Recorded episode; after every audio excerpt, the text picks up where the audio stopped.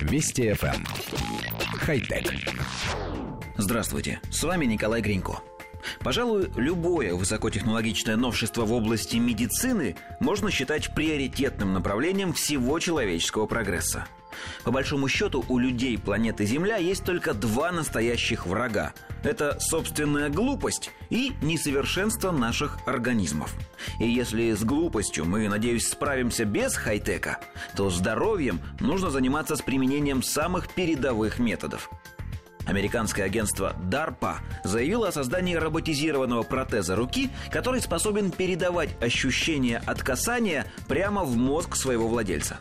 До этого момента существовали роботизированные протезы конечностей, способные лишь принимать и выполнять команды от центральной нервной системы человека, но при этом не способные передавать информацию к мозгу. В результате владелец протеза не мог ничего чувствовать, что существенно усложняло многие манипуляции.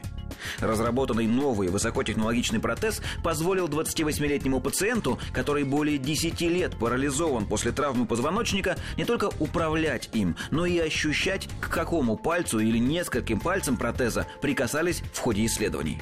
У разработчиков впереди еще много работы, пока датчики не покрывают всю область протеза и не распознают температуру. Однако для пациентов это все равно большой шаг вперед, который позволит не только вернуть конечности пострадавшим, но и возродить тактильные ощущения – Коллектив редакции нашей программы прочитал о том, как именно проверяли работу протеза. Пациенту завязывали глаза и просили рассказать, к какому из пальцев протеза прикасаются экспериментаторы. Во всех случаях ответы были правильными.